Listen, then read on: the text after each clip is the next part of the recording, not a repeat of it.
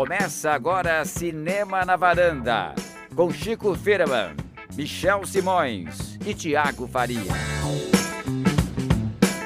Varandeiros e varandeiros, bem-vindos ao Varanda na Varanda, eu sou Michel Simões. Vamos começar mais um dos nossos bate-papos sobre cinema. Hoje, nosso último episódio antes do Oscar, então vai ter uma geral no boletim do Oscar. Além disso, nós vamos falar do filme Belfast e do reboot da franquia Batman. O Thiago não conseguiu participar do boletim do Oscar, mas ele vai estar nos debates dos filmes. Cris, preparada para o Oscar 2022? É, agora tá perto, hein? Tá chegando. Chico Firman, por favor, dê as honras de falar o que está acontecendo nessa reta final da corrida. Michel, esse final de semana foi o mais importante dos últimos tempos na, na corrida para o Oscar, porque teve vários resultados, né? Vários, vários prêmios. Agora esquentou mesmo, né? Esquentou totalmente. Assim, a gente teve o BAFTA, é, teve o Critics' Choice, teve o prêmio do DGA, né? Do Directors Guild of America, e também saiu o Oscar da animação, né? O N. Vou começar por ele, que foi o primeiro que, que foi entregue. O N, ele tem várias, várias categorias, é um prêmio, uma premiação inteira só para animação.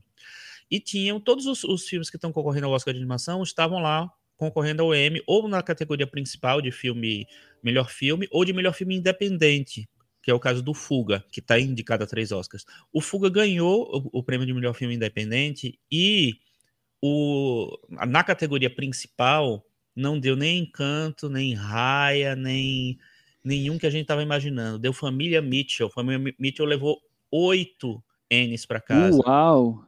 E com isso, o Encanto, que parecia que era o favorito na categoria de animação, agora eu acho que o Família Mitchell meio que assumiu a liderança e pode ser um, um Oscar para Netflix aí.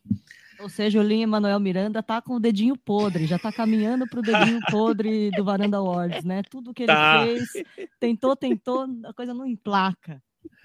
Tá, daqui, é, daqui a pouco a gente falando sobre as categorias, mas eu já vou, vou adiantar. Na categoria de animação, o BAFTA é, premiou o Encanto, então dá, dá um, um certo. Um alento aí. Mas o Critics' Choice também foi com Família Mitchell, então não sei. O Globo de Ouro já tinha ido com o Encanto, é, que também ganhou o prêmio dos montadores, enfim. Então eu acho que tem. Tá equilibrado. Uma... Temos um jogo tem, aí, jeito que eu gosto. Temos, temos, um jogo, temos um jogo. Eu acho que o negócio tá, tá animadinho na animação. Vamos agora pro DJ. O DJ quem ganhou foi a Jane Campion. Jane Campion tá ganhando tudo nessa temporada. Foi a, a diretora que mais ganhou prêmios, disparado. Meg Gyllenhaal, do Filha Perdida, ganhou como diretor estreante, né? Primeiro filme é, os dois filmes da Netflix, né? E os dois filmes dirigidos por mulheres.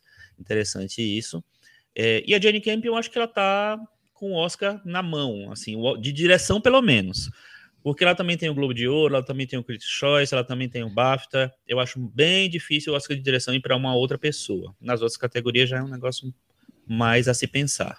A Jane Campion deu um, teve um discurso aí diferente, não foi, Michel? Sim, ela teve. Até porque tem, tem um histórico, né? O Sam Elliott ficou reclamando que não é um filme de faroeste, que ela não tinha que ficar fazendo esse filme assim, assado. Então, ela deu uma resposta à altura para ele e depois ela tem é, cada vez mais trazido uma, um enfrentamento entre o espaço para homens e para mulheres nos discursos, né? É, o que eu acho interessante é que ela se posiciona, ela não deixa se, se abalar por esse, esse tipo de coisa, assim, ela fez o filme que ela queria mesmo, a história do filme é isso, então, gente, não tem que... Agora vai ser muito interessante ver uma mulher entregando o Oscar para uma mulher, hein? É, Duas mulheres só. seguidas ganhando o Oscar, cara, que, acho, acho incrível. Mas a resposta Mas, dela foi ótima, ele, ele não é cowboy, ele é ator, né? É, tá falando é. de faroeste, então. Exatamente. E aí o seguinte, aí tivemos o Critics' Choice, que é o prêmio, é um prêmio que rivaliza com o Globo de Ouro, né? Também é entregue por críticos standard, vamos dizer assim. Então, é, o Critics' Choice foi com Ataque dos Cães, melhor filme, Jane Campion, diretora, Will Smith, ator, Jessica Chastain, atriz, Troy Kotsur, que se realmente se consolidou como favorito, ator coadjuvante, e Ariana DeBose, atriz coadjuvante. Então, foram, foram exatamente nos filmes, que, no, nos candidatos que estavam mais cotados. E Eles estão você... virando barbada, esses quatro, Chico?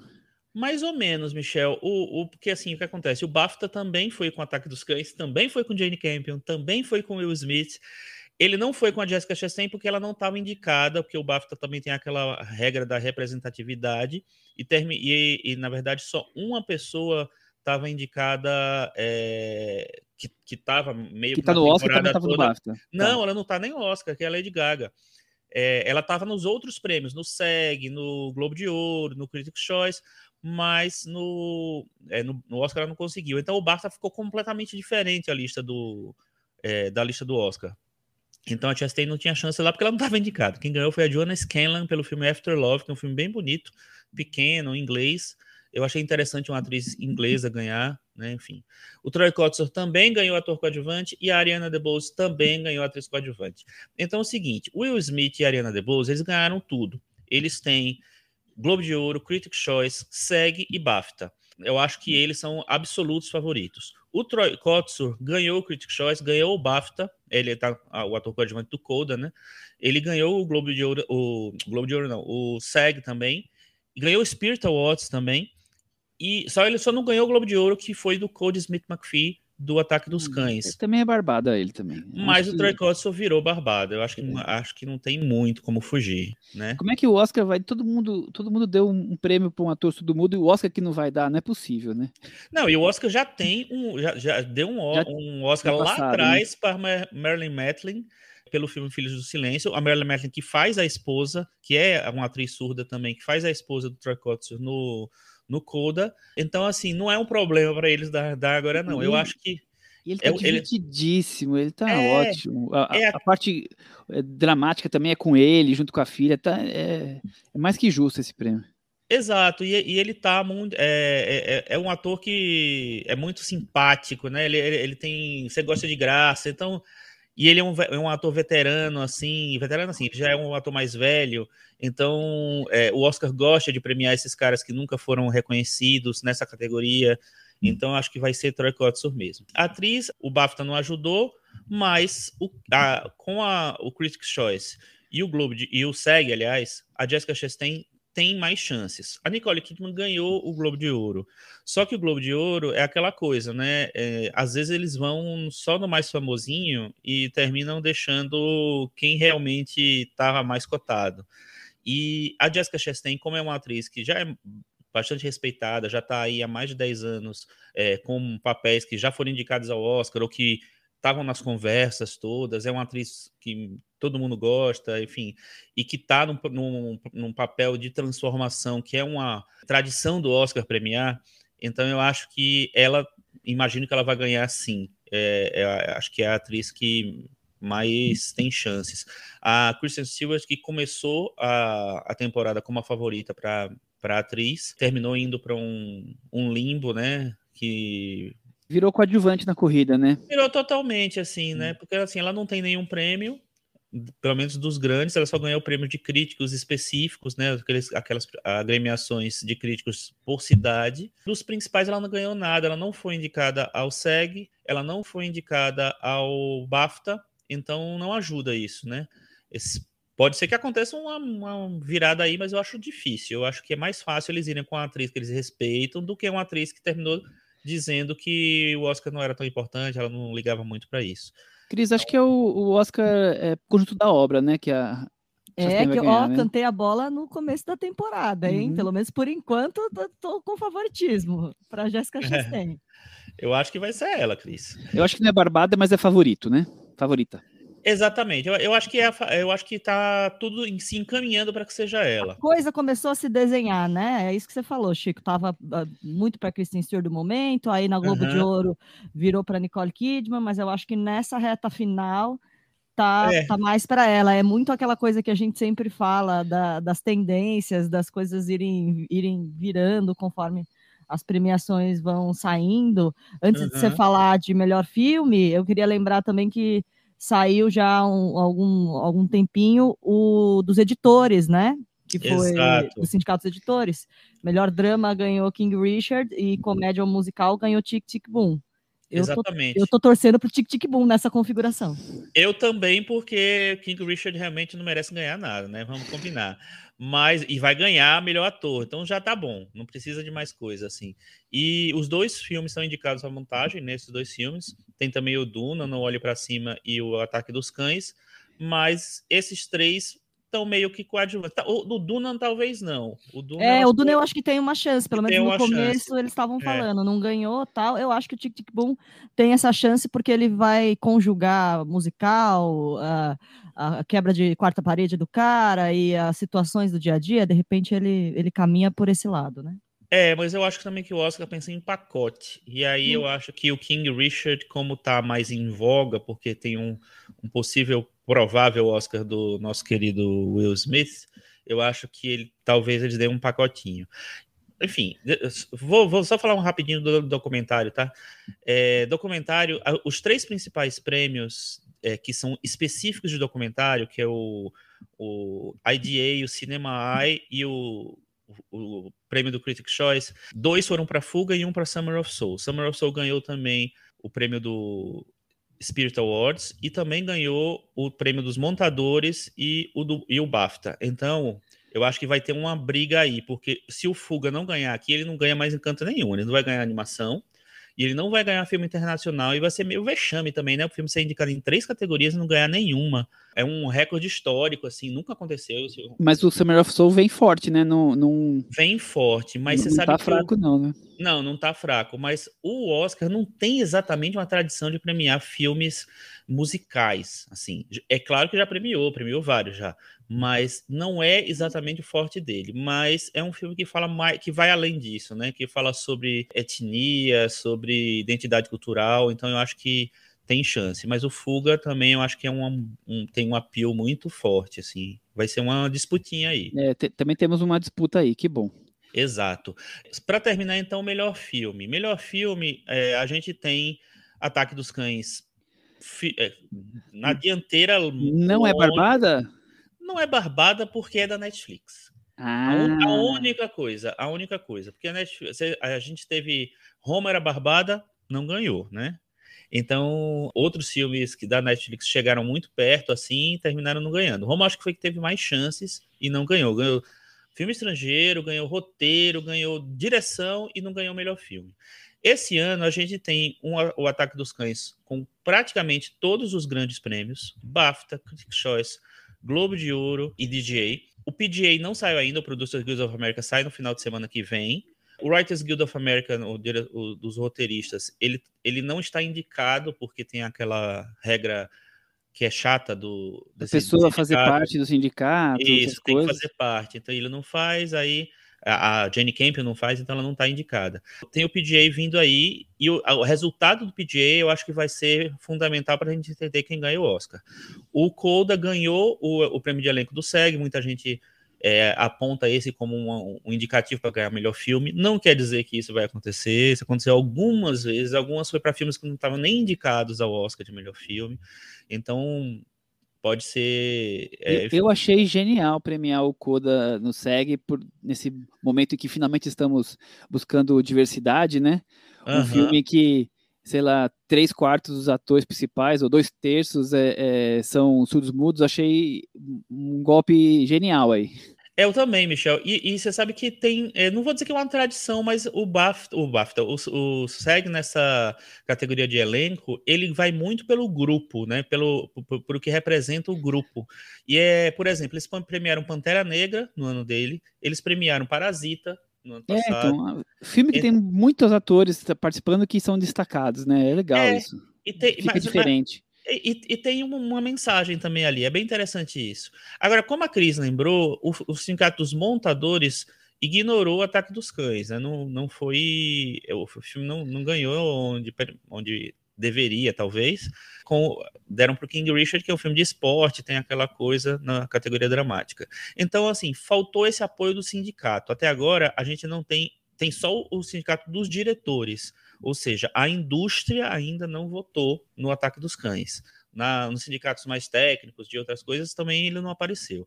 O ataque dos cães ele tem praticamente garantido o Oscar de direção. Existe a possibilidade muito forte de ter o Oscar de fotografia. Existe um movimento que está crescendo cada vez mais de se premiar uma mulher pela primeira vez nessa fotografia, a Ari Wegner, que faz a fotografia do filme. Tem outros candidatos fortes, o Duna é, é bem cotado também, mas a principal é candidata a Ari Wegner. E lá no final existe também a chance de, de melhor trilha, mas eu acho que o Duna vai ganhar. E tem a categoria de roteiro adaptado, que, que ele é o favorito. Eu acho que pode ter um, uma surpresa para o Filha Perdida, mas ele é o favorito. Então, se Ataque dos Cães ganha melhor filme com direção, roteiro e fotografia, tá bem, né? Tá, tá, tá bonitinho, assim. Só que se, se o Oscar quiser, e o Oscar já fez isso, ele pode dar um prêmio para o Will Smith, ele pode dar um prêmio para montagem e dar um prêmio surpresa para o King Richard em melhor filme. Então você acha pode. que o King Richard tá, tá na. Eu acho que, acho que exige a Entre os outros nove, ele tá na frente dos demais aí na disputa hoje. Não sei, Michel. Eu acho, na verdade, que o Ataque dos Cães, teoricamente, tá, tá bem mais na frente. Ah, não, eu não, é. Eu acho que o King Richard tá lá, é uma possibilidade, mas eu também acho que o Coda é uma possibilidade, porque ele pode ganhar melhor filme, pode ganhar um, um roteiro adaptado meio surpresa, ele ganhou esse prêmio no BAFTA, e, e, já vai ter o ator coadjuvante. Então vão ter três, três prêmios, já dá uma consolidada. E a gente comentou aqui, o Thiago levantou essa bola é, quando a gente falou do lançamento do Amor Sublime Amor no, no streaming. Durante pelo menos duas semanas, todos os dias, na minha timeline, nos meus trending topics lá, aparecia West Side Story ou Steven Spielberg. Então eu acho que existe uma base muito forte desse filme também que pode, sei lá, surpreender na reta final. Só que é um filme que provavelmente só vai ganhar um Oscar de atriz coadjuvante. Então, o melhor filme só vai ser, vai ter hum. melhor filme, melhor atriz Não tem condição, não tem condição, não, não vai acontecer. Esquisito. E, e, e só pra gente encerrar, Chico, nós vamos falar de uhum. Belfast agora. E como é que tá as chances do filme? Então, tão de mal a pior, né? tão de mal a pior, porque, assim, eu, eu, acho que vocês lembram, assim, a gente comentou do Bifa, o, o, o Spirit é, britânico, o filme não concorreu a, a, nas categorias principais, direção, filme e roteiro. Aí veio para o BAFTA, ele teve várias indicações, só que ele perdeu o melhor filme, ele perdeu direção, ele ganhou só o melhor filme britânico, ele ganhou o melhor elenco e só. Então, não esquece, teve. Esquece no não, Oscar não, Belfast. Não consolidou, não consolidou. Só que Green Book surgiu meio do nada no final, na reta final, né? Ah, mas ele ganhou algum sindicato, né? Não, não, não é. é. a configuração atual, né? É, mas a gente ainda tem o PGA para anunciar tá. aí, viu? Eu não sei, vamos ver. Eu acho assim, tá tudo muito, muito. A cama tá muito feita pro ataque dos cães, mas as surpresinhas do Oscar sempre ficam. Chegou a vez da Netflix, Cris Dume. Eu acho. Acho que agora hum. chegou. Bom, vamos encerrar então o boletim do Oscar dizendo que o Paul Thomas vai ganhar roteiro original. Tenho fé nisso. Olha só. Vai Tô... ser ele ou o Kenneth, hein? Então, ele vai ganhar. Então, vamos falar de Belfast, filme dirigido pelo Kenneth Branagh, ele pintou favorito ao Oscar desde que ele ganhou o prêmio de público lá em Toronto. Tem as sete indicações para o Oscar. O Chico acabou de comentar aí já o que, que tem de chance, que é nada. Então, Chico, o que você achou do filme? Então, a minha primeira impressão, eu recorri a uma palavra que a gente sempre usa no dia a dia e que hoje em dia acho que a maioria das pessoas usa como se ela fosse sinônimo de péssimo. E ela não é. Ela é sinônimo de mediano, de meia boca, várias outras coisas, que é medíocre. E eu acho que, que Belfast é um filme medíocre. É um filme que não avança em nenhum momento e não é profundo em nenhum momento. Já cheguei chegando. É, Thiago Faria, um filme medíocre. É, o Chico já foi direto ao, ao assunto, né? Direto ao ponto, sem, sem, fazer rodeios. Eu não tenho também uma, uma relação assim tão, tão saudável com o Belfast. Eu acho que é um filme cheio de problemas. Mas antes eu acho interessante a gente falar pelo menos um pouquinho sobre o, o Kenneth Branagh, porque até porque o filme é sobre a infância dele, é um projeto autobiográfico que ele fez sobre a vida dele na, na Irlanda, no meio do, do grande conflito que ocorreu entre protestantes e católicos no, no, fim dos anos 60. E é legal pensar no, no, Kenneth Branagh hoje, no Oscar, porque a lembrança que eu tenho dele vem muito também da minha infância. Porque eu vou contextualizar o que aconteceu. No, Você é de Belfast também. Eu sou lá da Irlanda. Não, brincadeira. Aqui no, no final do, dos anos 80, 89, 90. Irlanda do Rio, o Chico, Irlanda o é. no final dos anos 80, início dos anos 90, foi quando eu comecei mesmo a ver muitos filmes. E eu lembro até que 89 foi o ano do, do Batman, do, do Tim Burton. A gente vai falar sobre Batman daqui a pouco. E Batman foi um dos primeiros filmes que eu, que eu me encantei no cinema. Foi o filme que, que eu aprendi a ler legenda enquanto estava assistindo a ele. Enfim, muito marcante para minha vida. Eu lembro que nesse período, exatamente nesse período, fim dos anos 80, início dos anos 90, o Kenneth Branagh era um diretor cult da época. A crítica adorava, todos até aqui no Brasil, nos jornais, todo filme dele que, que estreava era muito bem recebido. Em, em 89, ele estreou como diretor, dirigindo o Henrique V, que eu lembro que não estreou direto no Brasil em 89, ele demorou um pouquinho para estrear.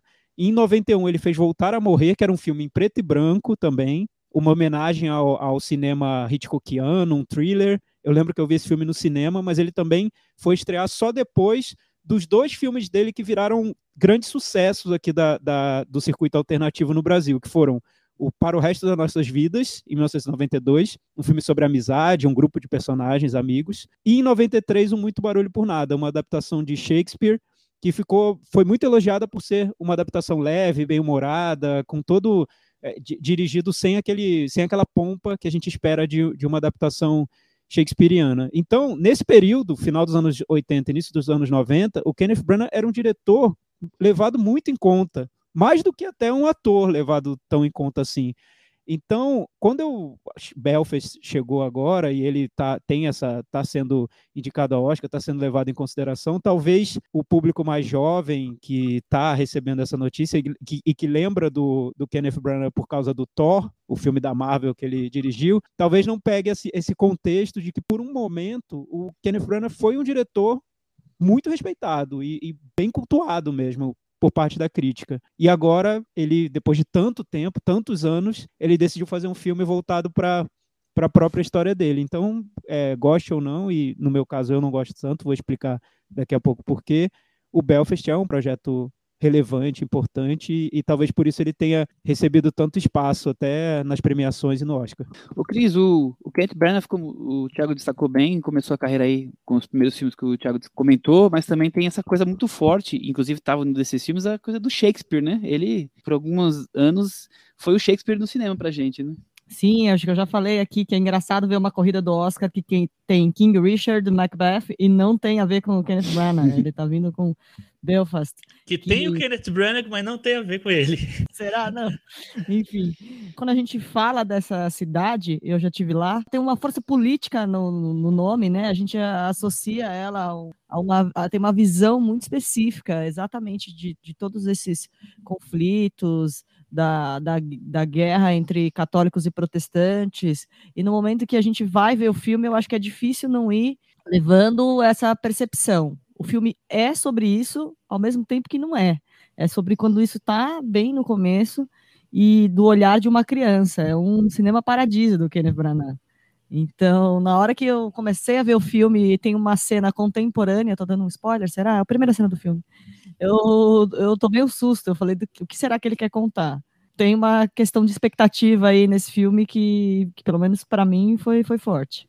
Eu também tomei um susto com a primeira cena, porque eu disse assim: peraí, é uma propaganda de Belfast que está aparecendo agora antes do filme. O que é que é isso? Assim, sabe? É um, spot turístico, não sei o quê. Eu, eu achei. Vai ser a CVC, né? Eu achei mal, mal escolhido é. aquilo para abrir o filme. Achei esquisito, sabe? Assim, realmente, agora que a Cris lembrou, mas eu acho que é essa coisa dele de tentar quebrar a nossa expectativa, né? Eu, eu, pelo menos, fui ver um filme e ele já me deu uma outra cena, e mesmo quando o filme realmente, de fato, quando ele vai entregar, ele vai contar de outro jeito. Uh, Belfast para mim já era, eu tava na expectativa de um filme do Ken Loach, vamos dizer assim, né? De um, tiro, porrada e bomba. E não é isso que ele vai querer mostrar. É, eu também tenho uma relação desde infância, como o Thiago comentou. É, é engraçado que talvez pelo nome dele, eu acho o nome bonito, Branagh, Kenneth Branagh, nome difícil, assim, eu sempre me, me chamou atenção. E, e, eu assistia os filmes dele, assim, na época que ele foi lançando para o resto das nossas vidas, os filmes do de Hamlet, eu sempre olhava para aqueles filmes, achava nomes difíceis, é, nossa, Shakespeare, será que está muito avançado para eu criança entender isso aqui, né? Achava filmes meio é, difíceis. Então, aí, quando eu fui crescendo, depois eu fui voltar a revisitar os filmes e, e, ter uma outra compreensão. Mas, assim, eu acho curioso que de criança eu já tinha essa coisa marcante de, de Branagh, Shakespeare, é, às vezes branco e preto, às vezes é filme de época, sabe, com essas falas mais rebustadas. Eu, eu sempre tive isso muito marcante. E depois foi vendo ele fazer filmes de ação, né? O Branagh tem uma carreira de ator é, da mais variada, né? Desde de Jack Ryan por Cinderela, ele fez de tudo, né? O, o filme do Kenneth Branagh que ficou para mim, curiosamente, é o Frankenstein, em que ele faz o Victor Frankenstein e o monstro é o Robert De Niro. Eu lembro bem da estreia desse filme, porque ele estava cercado de expectativas. Na época, imagina, foi o filme que ele fez depois do Muito Barulho por Nada, que foi bem elogiado, muito elogiado. Tava todo mundo esperando um filmaço, né, o Frankenstein dele. E foi o primeiro filme dele que eu acho que dividiu bastante a crítica e muita gente achou que ele errou na pegada ali do filme. E eu acho que daí para frente a carreira dele ficou menos regular do, do que estava antes desse filme. Ele era uma promessa grande na direção e depois desse filme, como disse o Michel, a coisa se dispersou. Ele depois muito depois fez Thor, enfim, foi para vários outros caminhos e acabou que não virou aquele, talvez aquele autor que muita gente esperava que ele fosse virar. É interessante isso mesmo. É uma promessa que quase que não se cumpriu, né, até hoje, né? Sim, mas porque por um tempo ele foi conhecido como era um autor muito respeitado. Eu lembro Sim. bem de infância do Muito Barulho por Nada e para o resto das nossas vidas também. É, ele era um garoto prodígio no começo, né? Ele foi indicado ao Oscar pelo o primeiro filme dele como diretor, o Henrique V, que já era uma adaptação não tão fácil de um Shakespeare, né? Menos óbvia e tal. O, o Muito Barulho por Nada também é o meu filme favorito. Eu acho, eu adoro, eu acho leve, eu acho e que ao mesmo tempo é denso, tem um elenco afinadíssimo. Então, eu achava muito legal. Até o Voltar a Morrer, que é um filme menor, assim, uma brincadeira com o noir, eu achava uma, uma experiência legal, assim, engraçada. O Frankenstein, quando eu vi, eu, eu, me decepcionei, porque a ideia era fazer um Drácula de Bram Stoker 2, né? É, era, era, o projeto da Universal, inclusive, era fazer, refazer os clássicos pom, mais pomposos e tal. E eu não gostei tanto. Quando eu revi, eu gostei mais. Bom, aí ele então, depois de sair dessa fase de promessa e fazer vários é, filmes talvez mais, ou muito mais comerciais, né? Ultimamente ele estava fazendo essas adaptações de Agatha Christie, como tem uma, deve estar tá passando nos cinemas agora, Morte no Nilo. Ele, ele vem com, com Belfast, que é um resgate, aí como o Thiago também já comentou, as memórias de garoto dele, né? É, ele está relembrando ali o, o, o tema um período conhecido como The Troubles, né? Que é, era a guerra civil entre católicos e protestantes, e ele como uma criança de sei lá quantos anos ele tinha, 8, 9, 10 anos, olhava para aquele momento ao mesmo tempo que ele tinha o convívio com escola, família, pais, né? Avó. Avó. E mergulhamos no filme, né, Cris? O que, que você achou do filme? Então, a gente estava falando, né, tem essa, essa expectativa de ver um olhar mais político, pelo menos eu tinha, ainda mais vindo de um, de um cara como Kenneth Branagh e tal, de ver um olhar mais político sobre o que, que era a situação, o que, que era, era o, o The Troubles, e na verdade a gente vai se deparar com um olhar de, de criança, na verdade, né? O olhar infantil. E ele meio que vai abusar de todos os, os clichês disso. Ele vai. É um filme antigo, então, é uma memória, então ele vai para a memória do, do preto e branco, ele vai usar todos os ângulos de câmera do olhar da criança, então os, os pais da, desse menino são sempre eh, grandiosos, né? O jeito que ele vê, o jeito que ele olha com, com carinho e com respeito para o pai dele, que é interpretado pelo Jamie Dornan, que também é irlandês da Irlanda do Norte. Você vê que ele, ele sente um, uma grandeza no pai. Então ele vai abusar desse olhar infantil, eu acho. Ele vai tentar encontrar ele mesmo, criança, na narrativa. Isso traz bons momentos e maus momentos. É, pegando que a Cris falou na primeira fala dela sobre você vê o título chamado Belfast, sabe qual que vai ser a, a, sinopse da guerra civis ali, você espera um filme político, né? E quando você chega no filme que talvez a palavra que mais represente seja nostalgia, acho que talvez dá um dá um curto-circuito na, na, cabeça, né? A aclimatação foi um pouco mais difícil para mim. É, então eu, eu fico com essa impressão e acho que, é, claro, o Thiago e o Chico vão trazer aí vários pontos que eles enxergam negativos, mas eu acho que talvez uma das coisas principais seja isso, seja você criar uma expectativa e depois você entregar algo muito, muito diferente. Eu acho que as, essas duas coisas, essa visão política e essa visão de criança, de nostálgica tal, elas podem seguir juntas. Eu acho que não, é, que não é um problema. A gente tem um ano específico, que é 1987, que tem pelo menos quatro grandes filmes que falam de guerra de problemas políticos, né, naturalmente, e sob o olhar de, de crianças. Nesse ano você tem o Adeus Meninos, do Louis Malle, você tem o Esperança e Glória, do John Borman, o, o Império do Sol, do Steven Spielberg, e A Era do Rádio, do Woody Allen. Todos os filmes cada um para um lado, de um aspecto, é, explorando um aspecto diferente, com uma proposta diferente, conseguem dar uns testemunhos sobre aquele período muito pessoais e ao mesmo tempo é, muito engajados, muito questionadores e tal, tentando passar aquele período a limpo e tal.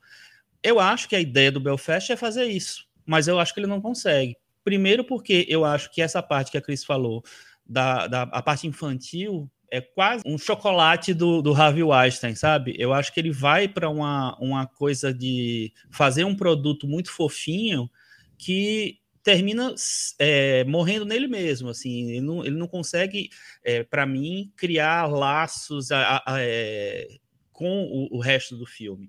É uma coisa que, que, parece uma coisa assim, ah, quero encantar só e, e beleza. Então tem a, a, cena específica que eles vão para o cinema, eu achei completamente sem graça, completamente. É, é para ser linda e maravilhosa, mas eu achei completamente nada, nada. E aí eu acho que o filme perde tanto nessa, nesse aspecto mais pessoal, porque para mim ele não funciona direito é, sobre esse aspecto, e quanto muito mais ainda pelo aspecto político, que eu acho que ele não consegue dar nenhum depoimento profundo sobre aquilo, porque mesmo que ele não vá fazer um statement sobre guerra, sobre política, sobre é, o The Troubles lá, ele poderia, sei lá, dar aquela visão pessoal dele sobre, sobre como ele sentiu aquilo tal, podia ter uma experiência da, do autor em relação ao período que ele está contando. Deveria ter.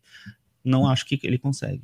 É um filme, acho que a gente pode falar que é um filme raso, né? Porque você cria essa expectativa de, de tratar os temas, né? E no final das contas é, é só realmente uma, uma lembrança de infância e essa visão de nostalgia, de quase e fantasia, às vezes, em alguns momentos, não, né? É que para mim eu acho que ele não quis. Sim. Eu acho que ele quis ficar assim, como eu era criança, para mim, eu só fui aprender isso depois nos livros de história. Para mim, The Trouble significava isso, significava estar tá longe do, da minha avó, dos, da minha namoradinha da escola. Ele quis ir por, por esse lado, e real, aí a gente pode discutir que realmente acho que ele não sei se ele consegue comover em todos os momentos.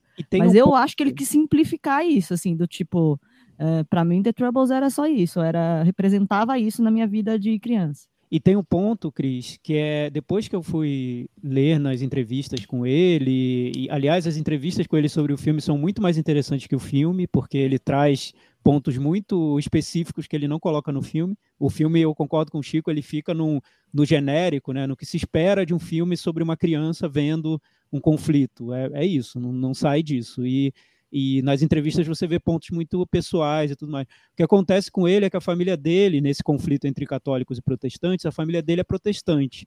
E esse conflito sempre foi visto mais pelo lado dos católicos, porque os católicos foram os mais arrasados por toda essa, essa guerra civil, digamos assim, que, que ocorreu na, na Irlanda do Norte. Então, existe até um problema para ele de colocar um ponto de vista político de um lado que não era o, o lado que estava sendo mais desfavorecido ali naquele momento. Então, talvez por isso ele tenha tomado essa decisão de ir para o mais pessoal. Assim, em vez de falar sobre o conflito, eu vou falar sobre a minha relação com a minha avó, com a relação no colégio, com como essa, essa, essa perturbação social virou minha vida de cabeça para baixo. E, e não tocar especificamente na política enfraquece o filme? Talvez sim, porque talvez seria até interessante ter visto esse outro lado, né, que é tão pouco explorado desse, dessa história, mas acho que ele quis dar uma de isentão para não se comprometer muito e não criar muita polêmica.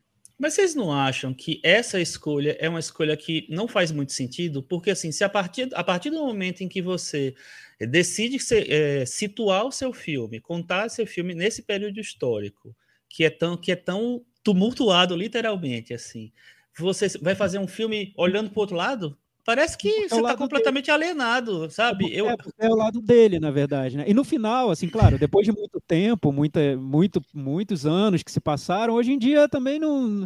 Ninguém vai ficar colocando esse peso tão grande. Todos sofreram no conflito, né? Todos os lados sofreram. Eu... Mas quando eu falo lado, Tiago, não, não, quis dizer do lado do, de católico ou protestante, não. É, é quase como olhar para o outro lado. O conflito está aqui acontecendo de um lado, você ah, olhar para o outro lado para ficar ah, sim, é. observando a paisagem. É que, é, é que, talvez isso venha dessa expectativa que a Cris levantou, né? A gente espera um filme político do Ken Loach que o Kenneth Branagh não quer, não quer oferecer. Ele quer fazer outra coisa. Mas é difícil fazer outra coisa no meio de um conflito político muito então, importante, né?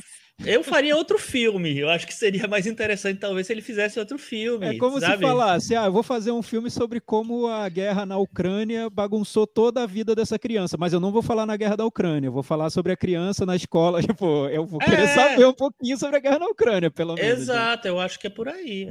É, então, mas eu, eu acho que é, que é isso. A partir do momento que ele decidiu só retratar o olhar de criança, de memória dele, fica essa coisa de um, um não chega a ser um cama fade, mas quase um cama fade, e que o mundo tá caindo e ele tá ali é, meio que em choque, mas ao mesmo tempo querendo viver as coisinhas da vida dele, né? Isso talvez seja um filme pouco interessante para a maior parte do público, mas é o filme que ele achou que, que ele queria apresentar. É, então eu tenho um pouco de, de, de, visão um pouco mais positiva do que vocês, porque é, eu, eu, eu eu gosto da ideia de, de fazer um olhar de, de criança sem que se, seja um olhar de criança que, que consegue é, dar todos os meandros políticos e complexos. É uma, é uma criança de 9 anos que está ali vendo as pessoas brigando na rua, bomba explodindo e não entende isso e está preocupada com a namoradinha da escola, né? E o tempo com, com o vô, e por que, que o pai tem que ficar lá em Londres trabalhando a semana inteira e ele está aqui distante. Então, é talvez uma coisa deslocada da da realidade hoje em que a gente é, politiza todos os temas, e eu não estou criticando a gente politizar todos os temas, mas ele quis fazer uma coisa fofinha. Coisinha do coração. Coisinha do coração, exato. E eu acho que ele tem o direito dele, né? E eu, eu até que, que simpatizo com, com isso. Por mais eu, mais eu que exijo sempre coisas políticas, eu busco essa visão das coisas. E ele coloca ali, mas claro, como eu falei, bem raso, né? Ele está muito mais interessado nesse drama familiar convencional, bem sentimental, é, que que tem essas incursões musicais que coloca os pais deles quase como astros dentro da cabeça dele, né? Que são quase delírios, assim. Mas o, o todo eu até, eu até, gosto por conta disso, porque ele faz um olhar puro é, de uma coisa que é verídica. A criança tem um olhar puro das coisas. A coisa super complexa acontecendo na, na rua, e, mas ele tem um olhar puro sobre isso. Então eu, eu achei isso é, honesto, digamos. Então, Michel, eu entendo o que você está falando, eu entendo o que ele quis fazer também. Eu só acho que eu não, eu acho que não foi bom que ele conseguiu.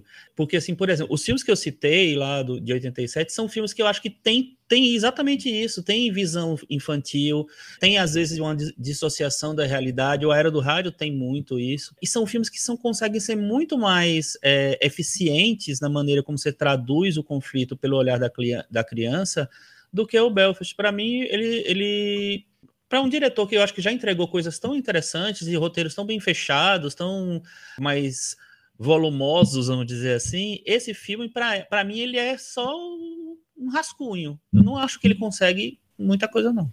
É, Chico, eu, eu, também fiquei com essa, essa impressão. Comparando com a trajetória do Kenneth Branagh, eu acho que é um filme que parece que ele está tão próximo da, da, da ideia do filme, que é sobre ele próprio, sobre a, a vida dele, a infância dele, que ele não consegue chegar onde ele quer chegar e ele só tangencia o que poderia ser o filme que ele quer entregar, né?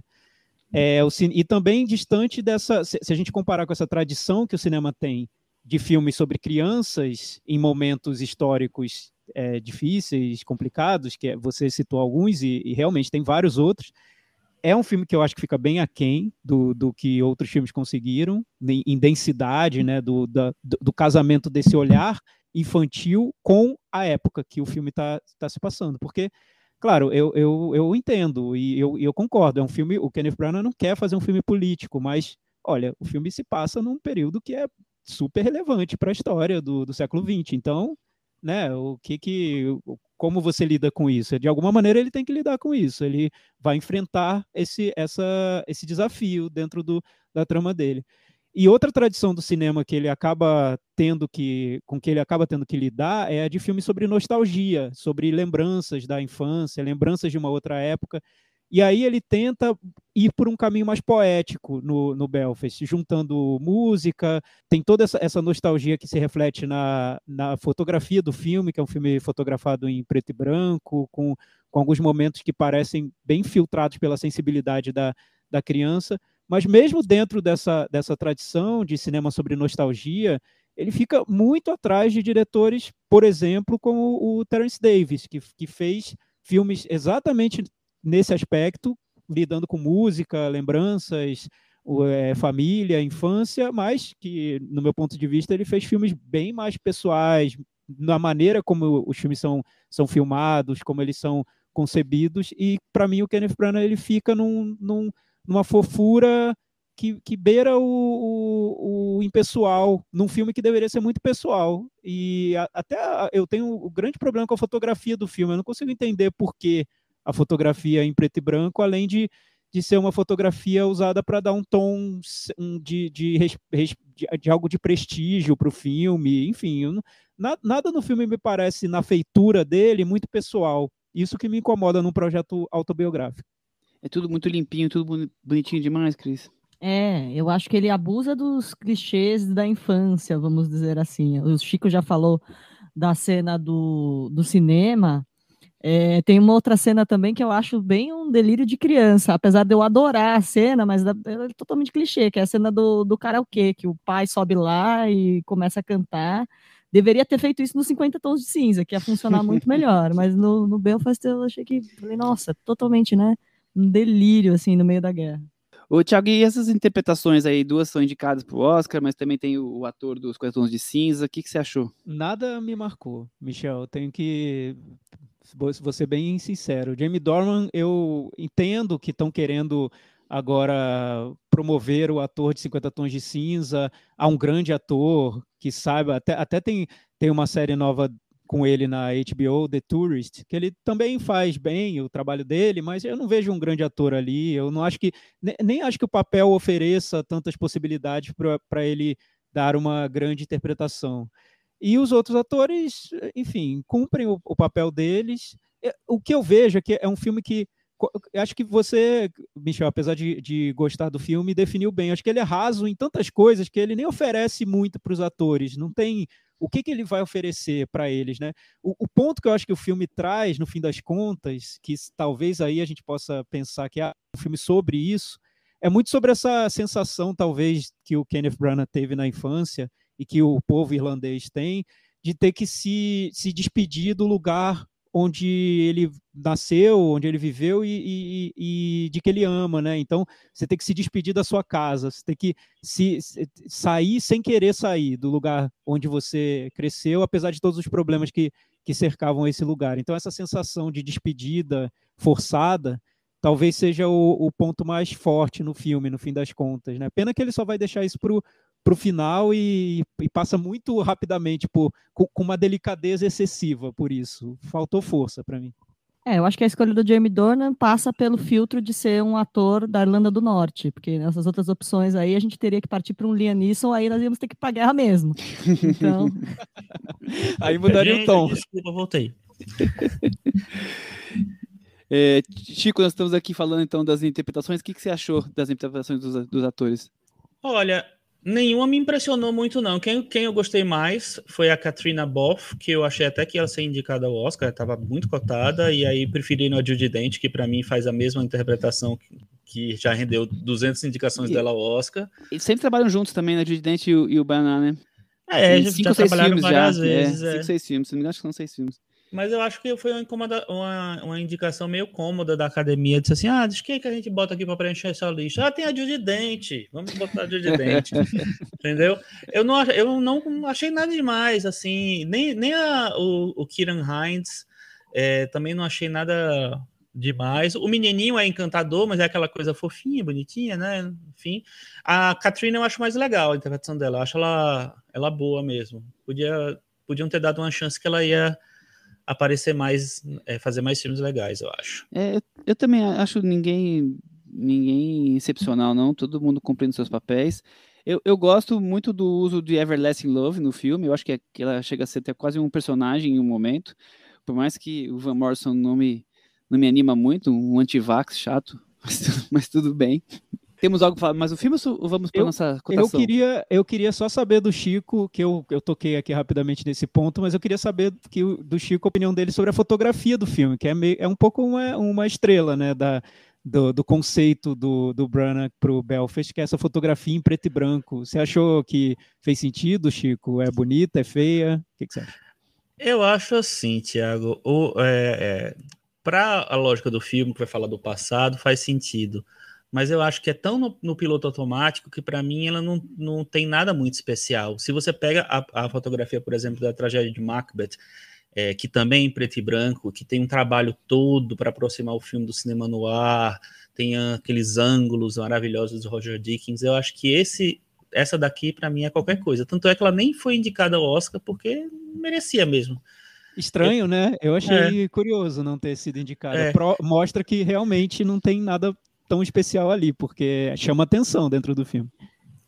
Você sabe que uma coisa que, que, é, que eu acho interessante, assim, tem umas fotografias em preto e branco que eu acho meio golpistas, porque é como se você disse assim, deixa eu dar mais aqui um, um peso mais artístico pro meu filme, aí você vai e você vai, tira, vai cor. Diminu tira a cor, vai diminuindo a cor, é, ah, olha, eu, ficou preto e branco. Eu concordo, bonito. eu concordo totalmente, assim, é. talvez, talvez, eu, eu não sei, eu fico pensando, ele quis aproximar do, do Roma, do Quaron, porque também é um filme sobre nostalgia, também sobre é, a infância do Quaron, no, talvez, mas é tão, né, uma aproximação tão é, imediata de um filme tão recente, então é. então talvez não. Ele fez usar já o preto e branco lá no Voltar a Morrer há muito tempo, mas tinha todo um sentido o preto e branco do Voltar Exatamente. a Morrer. Exatamente. Né? Essa aproximação do cinema no ar. E, e o Voltar mais. a Morrer, ele, ele ia pro, pro colorido às vezes, se não me engano, Sim, né? eu lembro. É, eu tenho uma lembrança é. bem distante do filme, mas imagino é, que eu sim. também. Mas o que me lembrou do preto e branco do Belfast, tem até uma. Eu estava até brincando sobre isso aqui em casa, que tem uma página, um perfil do Instagram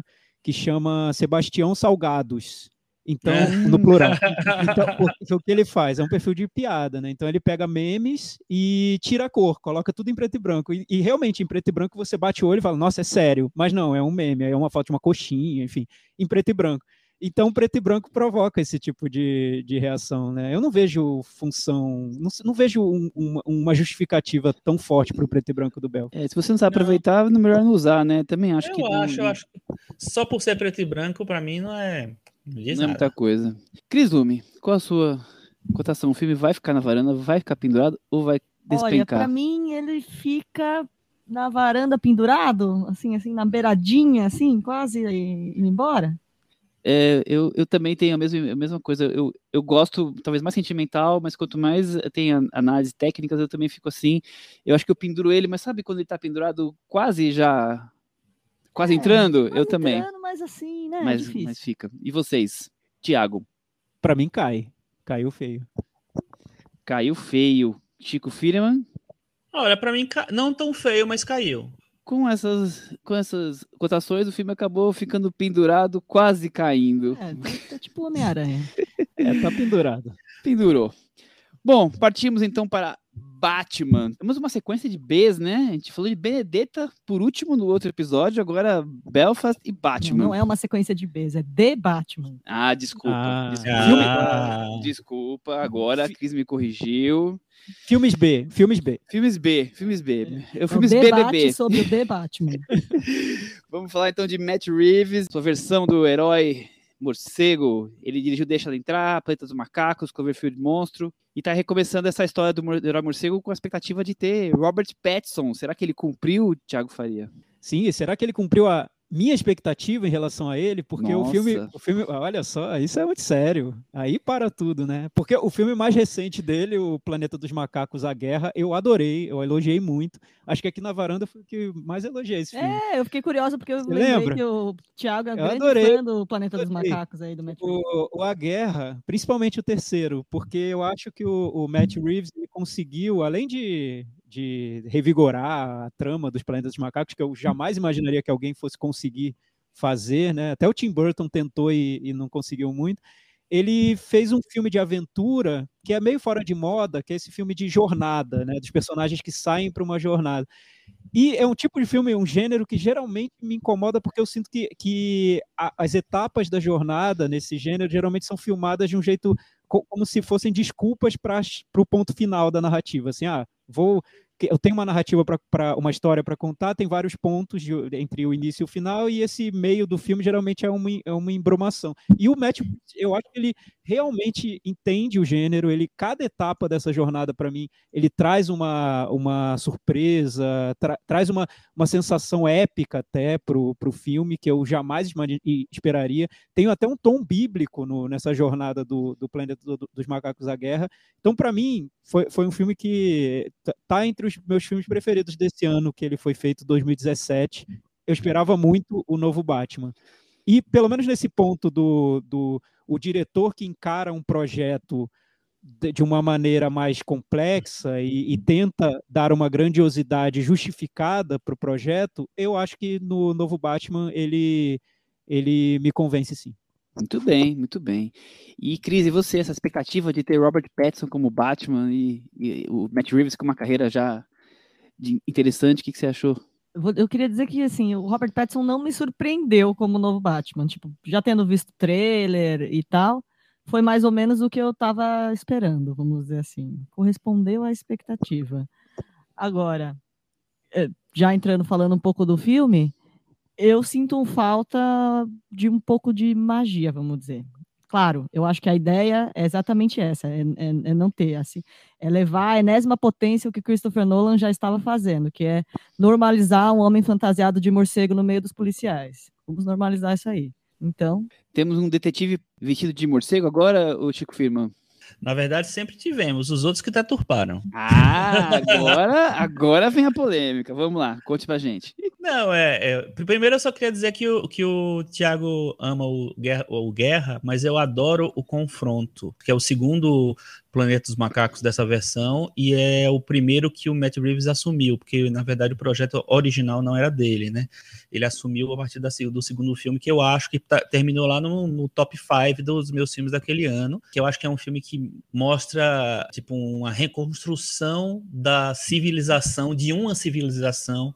Então eu acho tão incrível como ele o que ele consegue ali na sabe, naquela, naquele retrato ali, e como ele se ele, ele pega muito do que estava sendo é, não só discutido, mas o que estava sendo sentido naquela época, que era muito o avanço do terrorismo, então tinha uns discursos violentos, assim, é, é, eu acho que ele faz uma coisa maravilhosa ali, assim. E de uma maneira geral, eu gosto bastante da carreira do Matt Reeves, eu acho que ele tem coisas muito boas, variadas, assim, até mesmo o remake do Deixa Ela Entrar, de dois anos depois, né? É, que é aquele remake que você vai falar, automaticamente você vai falar mal. Ele é tão bem filmado, tão bem, bem é, conduzido, que eu acho que ele é, me tira um pouco do ranço de, desse remake oportunista. Eu também consegui não, não desgostar desse. É, eu, achei legal. O negócio é, é bem ele feitinho. Muda um pouco, gente... né? Ele muda um pouco e... as coisas. Isso. E aí, assim, eu tava com com expectativas, porque eu gosto realmente da carreira dele, de, do, dos, dos filmes dele que eu vi. Me interessava ver um, um, Batman que não fosse sobre o aspecto do pesado do Christopher Nolan, que eu acho que ele deixava tudo muito blocado. Uma das, acho que poucas pessoas fãs de filmes de super-herói que não sou muito fã do Cavaleiro das Trevas. E também acho que o Batman, apesar de eu achar que o Ben Affleck estava bem no papel, eu acho que o que o Zack Snyder faz lá com o Batman e a Liga da Justiça destrói tanto os personagens que eu precisava de um respiro. E aí eu fui realmente com uma certa expectativa, mas com um pouco de medo, né? Porque para mim aquele trailer emo do aqueles trailers emo do desse novo Batman ficava me deixando uma pulga atrás da orelha assim. Então eu cheguei cheio de expectativa e cheio e um pouco de medo também, mas eu acho que tem muitas coisas interessantes na construção do personagem, na reconstrução, enésima reconstrução do personagem no cinema, que me fizeram dar uma animada em relação ao filme. Eu, como nunca vi os filmes do, do Petson Vampirinho, eu sempre, quando vejo ele no escalado, eu já fico satisfeito, porque eu, eu gosto do que ele me entregou a, até então. Outra coisa que eu gosto interessante é que o filme pular a historinha da infância, né? Ninguém aguenta mais ver o, os pais do Bruce Wayne sendo mortos na porta do cinema ou algo parecido. É, então isso também já foi uma vitória, por mais que ele resgate passado bastante, mas acho que a gente já já pode ser, assim como o Tio Ben, eu não aguentava mais também ver essa, essas mortes, então isso é, um, é, uma grande vitória. Mas o que mais me surpreende, e, e, talvez não deveria ter surpreendido por conta da, do que vocês já falaram tanto do, do Matt Reeves aí, de, de fazer grandes filmes e, e, e conseguir fazer filmes interessantes, né, diferentes, mas foi dele fazer um filme de suspense, um filme no ar, quer dizer, um filme de gênero, né, e, usando super-heróis. A gente já viu isso alguma coisa da, da Marvel, mas eu não lembro de do, dos filmes mais recentes da DC ser um filme de gênero. E é um filme de, de policiais, incluindo o Batman, caçando um, um assassino, né? Dentro de tudo com o contexto que a gente já conhece dos grandes vilões do, do, Batman, mas no final das contas é isso, é um filme de um, é um, um zodíaco, um Seven é, de super-heróis, né, Cris? Sim, exatamente. Tudo, tudo vai orbitar em torno de ser um filme policial, um noir, e, e às vezes em alguns momentos o fato da gente estar tá ali lidando com o Batman é, é quase um, abre aspas, detalhe, como as pessoas já estão fazendo nos memes, ele é a vingança, não é aquele personagem super-herói, ele é um, um vingador da cidade que, que, que tá ali e vai. Eu acho que ele não, não esse, esse Batman de agora não, não traz um, uma força de uma persona que é super interessante, que é o Bruce Wayne. O Bruce Wayne, não, ninguém tá nem aí para Bruce Wayne, é só, é só o Batman, assim. No, tanto que a gente vê, super pouco, eu acho, o rosto do Robert Pattinson. Se a gente for pensar, assim, de fato, vê-lo, assim, ele aparece muito pouco no, no filme. O Batman é que está em todas as... Por todos os lados, né? Eu também acho, é, eu ia vou para o Thiago, mas é, eu quase não vi o Robert Pattinson no final das contas. É, eu não consigo nem falar se ele tá bem, se ele tá mal, porque eu vi pouquíssimo. É, eu vi só o Batman, o, o Thiago. E, e, é uma responsabilidade fazer um filme do Batman, porque imagina, essa franquia do Batman para Warner é a joia do, da fortuna deles, a joia mais querida da fortuna deles, né? Eles tratam com, com cuidado total. Então dá para notar que sempre que o Batman volta para o cinema, ele volta cercado de, de, de, de, um grande, até, até no, de rigor no, nos projetos. Né? Você viu a trilogia do Christopher Nolan, que foi uma trilogia levada muito a sério, até, até pela crítica. O filme do Cavaleiro das Trevas foi considerado um dos filmes principais do ano em que ele foi lançado. Antes a gente, a gente teve os filmes do Tim Burton que marcaram todo todo também o cinema dele do, do Burton mesmo e também os cinemas de o cinema de super-heróis. Foi ali o, o, o, algo fundador mesmo para esse para esse cinema. Teve vários solavancos aí no meio. A gente teve a fase Joe Schumacher que se perdeu ali na, na fantasia no excesso de fantasia digamos já que a Cris queria fantasia, acho que esse é o momento do, do carnaval, né? Que virou o, o sambódromo mesmo do, do Batman. O Joe Schumacher era pura magia que a Cris É, pura magia. Tem, pura, é. pura purpurina e, e paetê. Como, depois... como é que deixaram, né, gente? Eu fico pensando Era, é, assim, é, você, você ninguém aprovou. Não, você tem que contextualizar. Era um período de, de, de em que esses filmes de ah. fantasia e aventura não tinham limite para sonhar mesmo. Até se você for ver os filmes do James Bond dessa época, também são muito loucos, são, são é uma, uma loucura.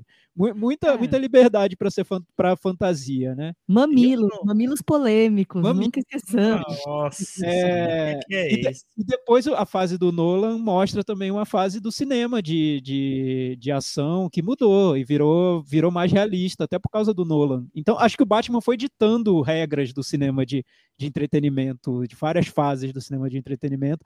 Essa fase do, do Zack Snyder, eu acho que o Batman meio que passou ali quase batido. O que, que você acha, Chico? O Batman não, não teve tanta relevância ali no, nessa fase do, apesar de ter tido o Batman vs Superman, eu não vi um Batman tão marcante. Enfim, talvez eu queira esquecer desse Batman, não sei. Não, não sou você, né?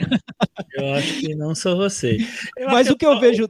Oi, o diga. problema acho que não é nem o Batman ali, acho que é o contexto é, maior. É tudo. Acho que é, é tudo. É a visão do, a visão do Zack Snyder, né? Que é uma é. visão quase épica, mas, mas muito excessiva pro, pro personagem, não sei. É, eu, eu acho que, que, que, que o grande problema quando você vai é pegar um personagem que tem muito tempo de história é que personagem você vai apresentar né? Que, é, como é que você vai traduzir esse personagem? Que aspecto? Porque assim, imagina um personagem que existe desde os anos 40, desde, no caso do Batman, desde 39. É, ele já passou por muitas encarnações no, dos quadrinhos. E no cinema também, né? Já passou por, sei lá, deve ter seis é, encarnações diferentes, sei lá. Então, aqui, que Batman você vai, vai apresentar hoje? É um Batman que, que tenha mais a ver com o mundo de agora? É um Batman mais retrô? É um Batman mais o quê? Então, acho que esse é o desafio quando você vai pegar um personagem assim. É, Chico, e eu acho que é um personagem bem maleável mesmo, porque eu lembro, a minha relação com Batman é a seguinte: o filme Batman foi super importante para mim, como eu disse, é, foi um filme que eu vi, eu tinha trilha sonora, eu adorava o filme, eu gostava muito do, da versão do Tim Burton pro Batman, mas ao mesmo tempo eu era fã dos quadrinhos do Batman. Foi o único herói de quadrinhos que eu, que eu acompanhei, foi o Batman, mas dos quadrinhos mais dark deles. Então dá para ver, dá, você pode fazer várias coisas com o personagem, tem vários tons que você pode, pode adotar ali nele, né? E esse Batman novo do Matt Reeves, o que eu vejo é que essa fase do Batman começou por linhas tortas, porque eu acho que essa fase do Batman começa pelo filme do Coringa, na verdade. Porque o filme do Coringa, apesar de ter sido um projeto que foi apresentado como um projeto à parte, avulso, um filme sobre o vilão, vamos fazer um filme depois vamos esquecer disso, foi um fenômeno, né, de de público, de crítica, foi indicado ao Oscar, enfim, é, não tem como a Warner superar o que o Coringa representou. Eu acho que a Warner viu no Coringa um filme que tinha esse peso que os outros filmes do Batman tinham em relação ao período em que a gente está vivendo, em que o mundo está passando, e que o cinema está passando também. Era um filme mais cru, um realismo mais violento, um filme que mostrava esse caos disseminado na sociedade, né, que a gente não consegue identificar de onde vem exatamente. Então, eu vejo esse Batman novo como um herdeiro do filme Coringa, na maneira como ele é criado, assim, como o personagem é concebido. Você vê um Batman que é psicologicamente mais denso, um Batman traumatizado, um Batman realmente sequelado pela morte dos pais e que ele vive essa, esse trauma dele de uma maneira muito que está muito exposta no filme inteiro, até na maneira como o filme é concebido visualmente. Nesse ponto eu vejo muitos contatos entre, entre o projeto do Coringa e o projeto do Batman. Então, quando o, o Michel falar. Ah, é a primeira vez que eu vejo um filme de gênero do Batman. Mas o Coringa era um filme que até foi muito comparado com o cinema dos anos 70, com filme, os filmes do Scorsese, com o Taxi Driver, com o Rei da Comédia. E, o, e agora o Batman, você vê também um filme que poderia ser comparado com os filmes noir dos anos 70, né? Poderia ser tipo, sei lá, um Chinatown, talvez. Enfim, dá para ver uma conexão entre os conceitos, assim, os filmes que são pensados para que para que sejam de um, de um determinado para que que pareçam algo re, que remeta a uma época específica e nesse ponto eu acho que os dois remetem ao cinema dos anos 70. É muito forte no aspecto psicológico, né?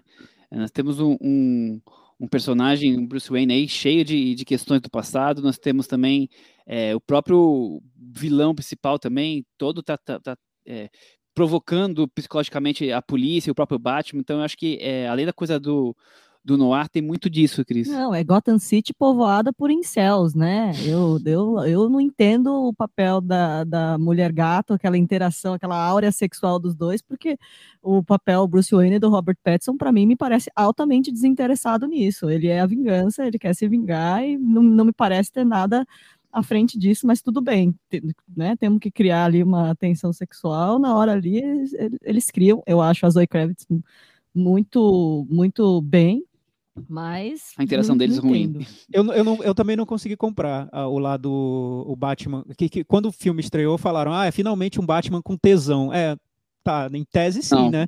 Mas eu não consegui ver, até porque ele tá tão traumatizado o filme inteiro, né? Você vê é. isso, ele, ele tem um, quando ele tira a máscara, ele tem umas olheiras, você vê que ele tá focado mesmo naquele, naquele caso relacionado aos pais dele que, que morreram, né? Tem até um momento do filme que o mordomo fala: ah, o Bruce Wayne, a fortuna nossa aqui tá ruindo. Ele fala: não tô nem aí. Eu não quero nem saber. Minha, É, não, meu eu acho papel não é interessante essa esse. caminhada, Eu não quero é, nem saber de exato. glamour. Os outros Batmans eram muito mais glamurosos, né? Você via os Sim. Batmans indo pro. O Bruce Wayne indo com terno para as festas, chiques. Esse Batman agora é, é puro trauma. Ele tá naquele. No, no fundo do poço da, psicológico, né? O peso do mundo nas costas dele, né? Total. total. E o filme, eu Olha- acho que o que ele faz é dar forma.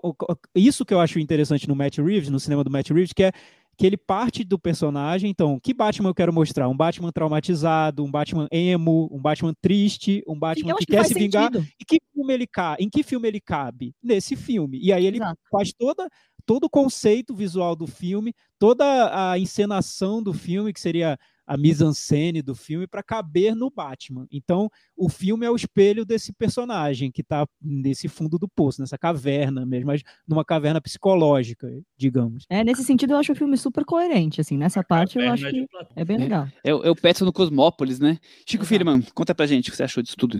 Então, vocês falaram de muitos assuntos. Vamos lá. Primeira coisa, assim, eu acho, eu gostei do, do- da Zoe Kravitz com o, o Robert Pattinson. A primeira cena de interação deles, o final do assalto, que ele tem que botar a mão na, bo- na boca dela, gente, achei muito sexy. Desculpa. Uau! Achei, achei incrível. Começando Achei- pelo mais importante, né, Chico? Achei, não, é porque Prefiro, tô indo, tô indo pela ordem do, do que foi falado. prefiro Jamie Dornan cantando Everlasting Love. Então, eu não, eu- não achei nada do Jeremy Dornan, mas tudo bem. Mas eu concordo, eu acho que o, o que o Robert Pattinson ele tem uma coisa mais maleável, vamos dizer assim. Ele- Vamos para a criação do personagem, porque aí eu acho que explica o que eu quero falar. O que eu acho mais interessante na, na- nessa reconfiguração do Batman pelo Matt Reeves é o seguinte: ele foge do, daquele absoluto clichê do Batman que virou o Batman nos últimos anos, tanto nos quadrinhos quanto no, no cinema, principalmente, por causa das, das encarnações que ele teve, do homem duro, do homem que é pesado, do homem que não é impenetrável, que não consegue se comunicar com ninguém, que, tem, que quer ter um controle absoluto de tudo. É, eu acho que ele foge disso e ele faz um Batman transtornado. É um cara assim, o trauma não virou uma, um, um bloqueio completo, uma defesa, uma parede, assim. Ele virou um cara que tenta se, se colocar no lugar, mas está a ponto de desabar a qualquer momento. Eu achei esse conceito eu achei muito bom, porque é um cara transtornado que, tra que traz essa visão transtornada para o olhar que ele tem para o mundo e para é, como a, a cidade se apresenta para ele, assim.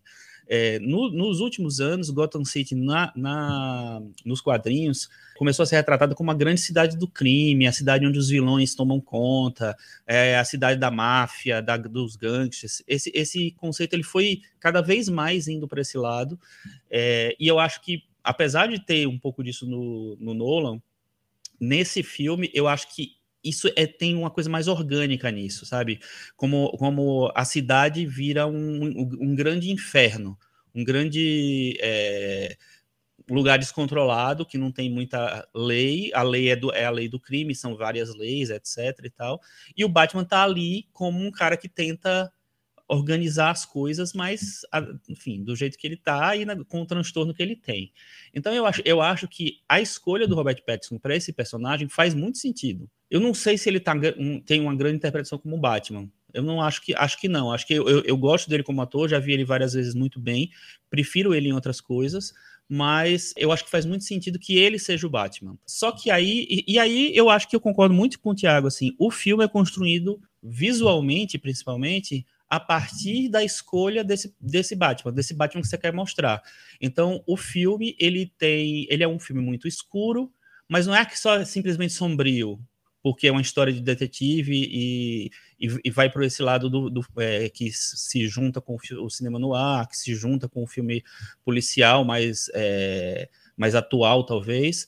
Ele vai para uma, uma visão meio deturpada das coisas. Então, a fotografia do filme, além de ser escura e, e de ter muita chuva, ela tem sempre é, distorções, ele está tá sempre desfocada, ou então tem pontos de luz borrados ou tem enquadramentos que você não entende direito a princípio o que é, que é, depois que você pensa direitinho que você processa um pouco, tem objetos na frente da câmera, então é sempre muito complexa a imagem, assim.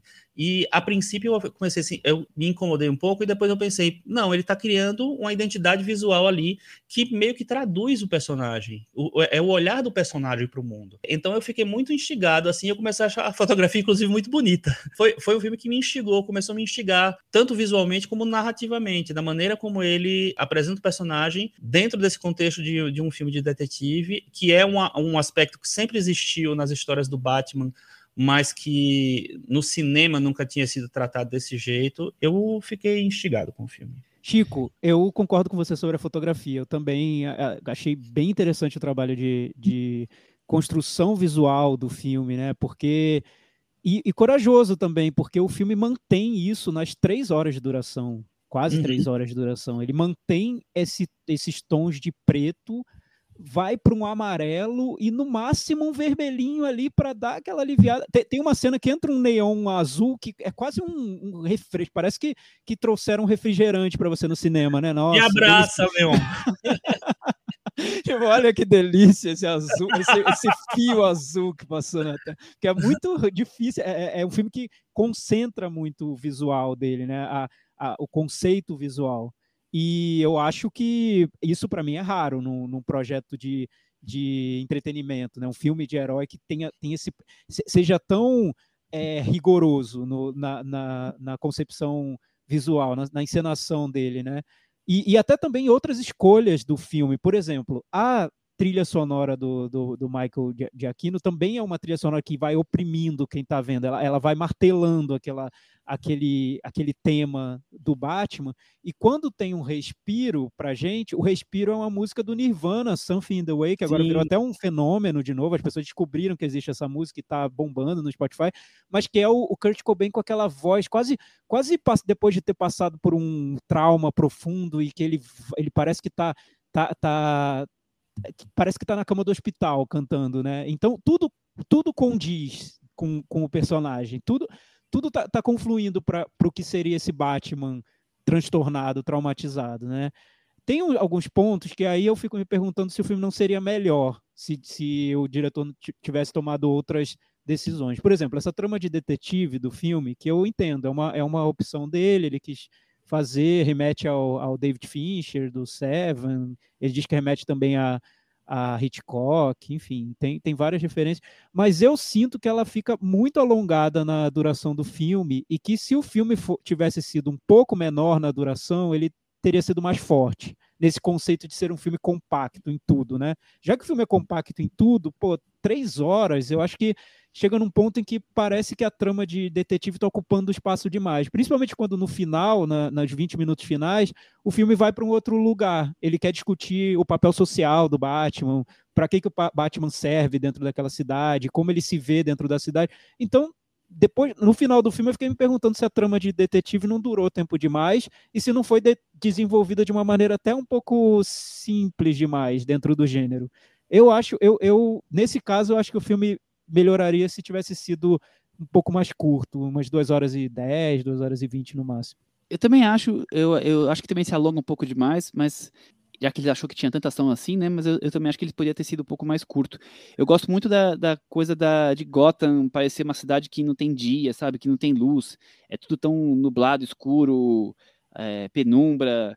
É, às vezes tem cenas até meio difíceis de, de você ver, aquele começo na, no sala do escritório do, do, prefeito, depois mais pra frente algumas outras cenas, você fala assim, nossa, o que, que tá acontecendo ali que eu não tô conseguindo nem enxergar de tão de tanta sombra, tanta dark que é isso tudo, é, mas que combina totalmente com, com esse clima que a gente está falando aí, que, que, que, o Thiago falou bem do, do culminando dos 20 minutos finais, da questão até social do Batman nesse todo, né? Então, eu acho que combina. É, a gente está acostumado a ver Gotham já sempre uma cidade violenta e complexa, mas acho que ele dá um, um um ar ainda mais é, nebuloso nisso tudo. A, a, cidade é mais suja, né? É, exato, exato. Eu não vou ficar repetindo tudo que vocês falaram, mas eu concordo com tudo que vocês já disseram. E eu gosto muito da cena do Batmóvel. Eu acho uma cena tão marcante, aquela cena de, de perseguição que, que me instiga. Agora, acho que o, o, clima todo que eu posso resumir é que eu assisto o filme, eu gosto do filme, eu acho ele é, alongado demais na, na coisa do, da trama policial que podia ser realmente encurtada mas o mais importante, ele me deixa instigado para ver o próximo. Que seja com o Robert Pattinson, que seja com, com o Matt Reeves. Eu acho que isso é o, é o principal. Menino. É. Gente, o, o Michel tá, tá indo É, pelo, pelo- pelo processo da cura. Gente, é O Chico, é o Chico abençoou, o Chico abençoou essa fase. Eu Vocês precisam ver, vocês precisam ver que é um, é um filme de um herói, pé no chão, gente como a gente, só que milionário, claro, que cai, que É, gente como a apanha. gente. É, gente, mais ou menos gente como a Mais ou gente. menos. Mas ele, ele, É. ele sangra, ele respira, ele Não, apanha. na verdade, eu sabe? queria dizer isso, né? Dando um, um pouco de spoiler. O filme vai querer nos encaminhar para uma resolução que é assim: você ficou aí atormentado na sua casa e só pensando na vingança, sendo que o ideal era você ser esse cara que, que, que é dono de uma fundação e faz doações e pensa na cidade e tal. Esse cara é o Christian Bale, cara. Ele tá lá no bailinho É. fazendo fundraiser já.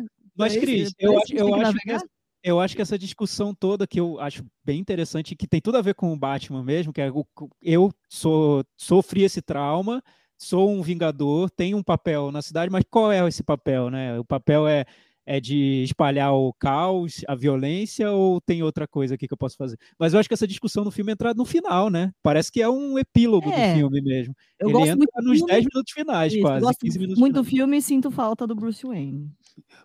Por isso que eu acho que, que eu, eu eu- também tive esse choque, mas eu acho legal que eles fizeram. Mas eu, eu- por isso que eu fiquei instigado, porque eu achei esses, esses minutos finais me traz uma discussão que talvez seja uma preparação para o próximo. Talvez eu queira acreditar que seja isso, né? mas assim, que, que me deixou. Opa, quando tá o 2, né? Mas a gente E o tá- vilão também, é, eu me lembrei muito do vilão Coringa, no filme Coringa do Joaquim Phoenix, que é o vilão que é super transtornado também. Eu, eu não quero dar muito spoiler, porque realmente isso só vai acontecer muito depois no filme. A que é super transtornado, que tem toda uma história, tem um trauma também, como o Batman tem, como o Coringa tem, todo mundo traumatizado, né? Todos traumatizados. To- todos dodói da, da sociedade. E que, e que- é, e, que, e que usa, na verdade, outras pessoas da sociedade que também estão sequeladas para colocar o plano dele em ação. Então, o papel dele é muito mais de disseminar o caos do que de ser um vilão superpoderoso que vai enfrentar o Batman. Né? Nesse ponto, eu acho muito parecido com o Coringa do Joaquim Phoenix. Eu acho que tem tudo a ver, isso que você falou, acho que é parecido mesmo, tem a mesma essência e tal. E o que eu acho muito interessante nessa, nessa também reencarnação do, do Charada é que vocês lembram do Charada do Jim Carrey, né? Ah, claro, como, é- como a gente vai é- esquecer? Que era um charada muito, muito clássico, do é icônico, do, Histérico. histérico e tal. Eu acho que é, é- essa mudança, é, espero que eu não vá não dê muito spoiler, mas enfim, essa mudança que traz um, um- um vilão transtornado muito é, conectado com os tempos de hoje, com a- o isolamento social, não só da pandemia, mas o isolamento social que a gente vive na nossa sociedade atualmente, que o jovem vive, que ele cresce na- no, no computador, que ele é, cria as suas teorias no computador, que se comunica com as pessoas sem conhecer direito, que começa a conspirar, assim, enfim, eu acho que é muito interessante é, é como ele, ele faz essa virada do Charada, que é um personagem meio que é, que é meio risível mesmo, é, na, na sua concepção original e tal, e que eu acho que ele dá um molho muito grande, assim, eu gosto bastante do Paul Dano no filme, eu sempre tive uma alguma coisa que me incomodava no Paul Dano, eu gosto dele, acho, acho ele bem bom. Acompanha muito essa mudança, faz muito sentido o Batman ser emo e o, e o vilão ser o Paul Dano. Nossa, total. Total, total, total sentido. Até isso faz sentido dentro do, do filme. Eu acho que a lição que fica para mim do filme é chame bons diretores e deem liberdade, alguma liberdade para que eles façam o projeto que eles querem fazer. Pronto, ponto final. Estamos voltando às origens, eu acho, né? Que era assim o Batman do Tim Burton. Lá no início, em 89, a ideia era essa. Dê liberdade para o diretor fazer o filme que ele está querendo fazer, o Batman que ele está querendo fazer. E eu li uma entrevista com um cara que é o chefão da Warner agora para esses filmes de heróis, o Toby Emmerich, e ele falou: olha, depois do filme lá do James Gunn, o Esquadrão Suicida, é esse é essa a linha que a gente vai seguir aqui na Warner. Vamos dar liberdade para os diretores, chamar os diretores que a gente acha que são interessantes e deixar que eles façam os filmes da, da maneira como eles queiram fazer. Pô, maravilha, perfeito. Para mim é isso. Voltamos às origens. E o que eles falam também, é- a Warner fala, é que agora eles estão bem menos interessados em, em criar conexões entre os filmes, mesmo que surja um buraquinho, uma craterinha, um asteroide aí entre os filmes, o mais importante para eles é entregar um, um, um, produto, um filme que se resolva e que seja muito bom é, no, no na, na, visão deles. Eu acho que é interessante isso, porque você garante uma, sei lá, uma, uma, visão um pouco mais pessoal, talvez, do, do diretor. É claro que, ele quer, que eles querem dinheiro e tal, mas, assim, eles não ficam tão in, in, interessados em que tem, tem um mega multiverso aí. Até porque o filme do Flash vai, vai dar uma, uma chacoalhada nesses conceitos de relação entre os filmes. E na verdade o Michel falou aqui que está todo animado agora para ver um próximo filme por causa do plot e tudo mais, desenvolvimento. Na, na verdade, as pessoas estão curiosas para ver o próximo vilão que já foi dado a pista, né? Que nós estamos aí, brace yourselves, nós temos que nos preparar para mais um Coringa, um novo Coringa, e já que nós estamos falando aqui de Belfast, é um Coringa irlandês, né? Opa, não, e, e, é um puta ator, né? É um ator muito bom, assim. Até no filme, nos filmes que eu não gosto, ele, ele tá maravilhoso, assim. Vamos aguardar, né? Vamos aguardar. Bom, acho que não Vamos tem aguardar. dúvidas que o filme ficou na varanda, né? Fica na varanda para Acho que ficou super para todo mundo. Vamos então para o grande finale, o Chico Firma, aquele momento. Cantinho do ouvinte. Com o Thiago Faria. Cantinho do ouvinte, o espaço dos comentários no blog cinemanavaranda.com. Essa semana tivemos poucos comentários, mas um aqui, que apesar de ser curto, ele traz uma discussão sobre o Oscar. Opa! É simples o comentário do P. Ransoni, que é o nome do, do nosso ouvinte. Ele falou que é o seguinte: é uma brincadeira. Vem aí um novo modelo do Oscar, o Oscar TikToker. Cada premiação em 15 segundos e os prêmios entregues numa dança coreografada. É o que ele simplesmente isso que ele quis falar. Que acho que é uma, uma provocação sobre todas essas mudanças que querem no, no Oscar, né? Para que o Oscar chegue a um público mais jovem ou para que tenha uma audiência mais alta, enfim, o prêmio o prêmio popular do filme popular, tirar a categoria técnica. É, acho que acho que o comentário dele vai vai nessa linha. Eu é, acho que faz sentido. O, o, Chico falou bem no, no último episódio, né? É, mas é, é, o Oscar precisa se decidir, né?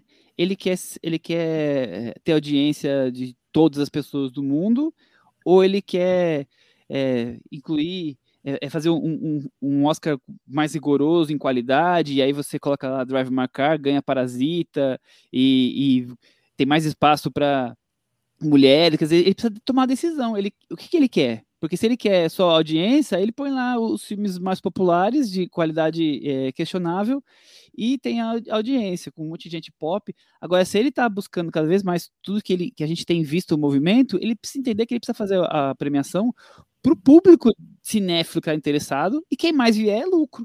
Essa é a minha opinião. Então é difícil, é meio antagônico, mas eles precisam tomar uma decisão. Eu acho que é por aí, Michel. Eu acho que o, o Oscar tem que se encontrar. Realmente tem que se encontrar. Eu, mas o que eu acho que por, por linhas tortas, né, toda essa discussão sobre o Oscar popular chegou nos fãs dos filmes mais populares e até está trazendo, essa discussão está trazendo o Oscar para um público que realmente não, não falava muito em Oscar, né? Não sei se esse público vai assistir a premiação, vai querer ver a galera do Cinderela? É, o público vai. da Camila Cabelo, né? Do Cinderela da Camila Cabelo. Eu nem sabia que a Camila Cabelo ia ter tanto fã assim, mas tudo bem. Tem, né? nossa, a Camila Cabelo tem muito fã. E os, até o público, eu vi que os fãs do Homem-Aranha também estão entrando nessa, nessa votação. Pra, parece que o filme está saindo na frente mesmo. Enfim, sei lá, vamos ver, né? Se, é, se vai funcionar essa estratégia do Oscar num ano que realmente é um ano difícil, de filmes não, não tão acessíveis para um público mais amplo, né? Vamos aguardar, né? Bom, é isso. Nosso próximo episódio já será com as repercussões do Oscar. Até daqui a 15 dias. Tchau. Tchau. Tchau.